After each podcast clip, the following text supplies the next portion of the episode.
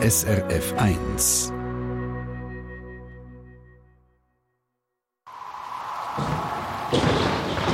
SRF 1 Wetterfrage. Toblerone, der Roger Federer, Aromat, all diese Sachen die kommen aus der Schweiz und da sind wir stolz drauf. Es gibt aber auch wettertechnische Sachen, die es nur in der Schweiz gibt und einmalig sind, weltweit. Regionale Wetterphänomene, wo es um Hexen, wo es um Riesen und Schlangen geht und eben, wo so nur in der Schweiz vorkommen. Daniela Schmucki von SRF Meteo ist dort Spezialistin und darum auch vis-à-vis von mir im Studio. Daniela, fangen wir doch an beim Möhlinjet, der in der Region Basel weht.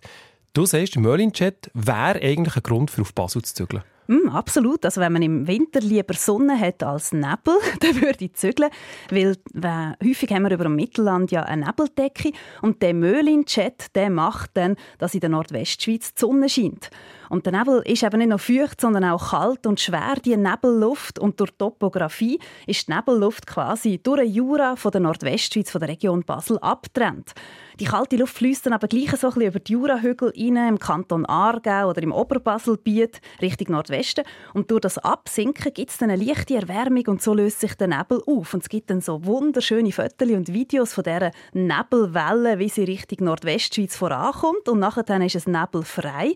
Und der Wind strömt dann am Rhein Richtung Basel. Und gerade bei Möhlin ist ein eine Verengung und dort wird der Wind noch zusätzlich beschleunigt und darum kommt der Name Möhlin-Jet von dem. Alles klar. Gehen wir noch ein bisschen weiter in der Schweiz. Gehen wir ins Berner Oberland zum Kalligrossi. Der ist in Grindelwald mhm. und der hat mit der Grindelwaldner Sagenwelt zu tun. Das ist nämlich ein Ries, der Kalli Grossi. Und er wohnt im Felsloch und dem sagt man im Volksmund Kalli. Das Grindelwald ist das der Föhn, der vom unteren Grindelwald Gletscher her Richtung Dorf blast. Und wenn jetzt der Name vom Föhn Kalli Grossi eher so ein gutmütig harmlos tönt, seine Sturmböen sind also gefürchtet. Und apropos Föhn.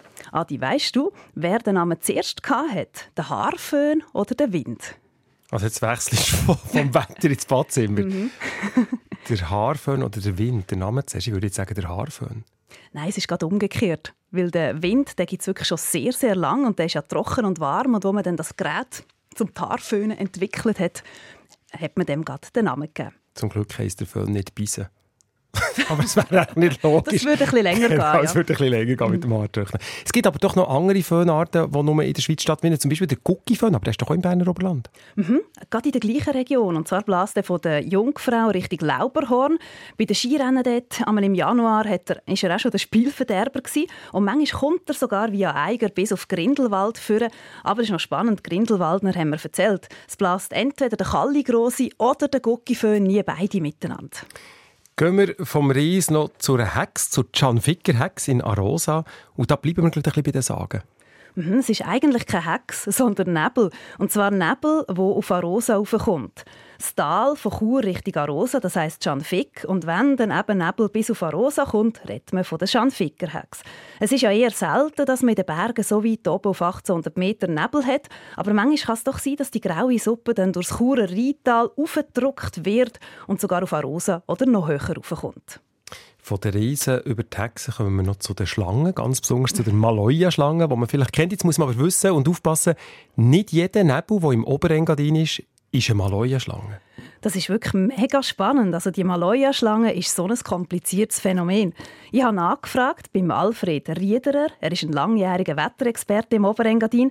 Und er hat mir eben erzählt, ja, das ist nicht jeder Nebel vom Maloja-Pass her, sondern die richtige Maloja-Schlange zeigt sich nur ganz kurz, etwa 20 Minuten, und zwar vor Sonnenaufgang und dann manchmal wieder nach Sonnenuntergang. Und dann schlängelt sie sich vom Maloja-Pass her Richtung St. Moritz und manchmal sogar bis zum Flugplatz Samaden und zieht sich nachher auch wieder zurück.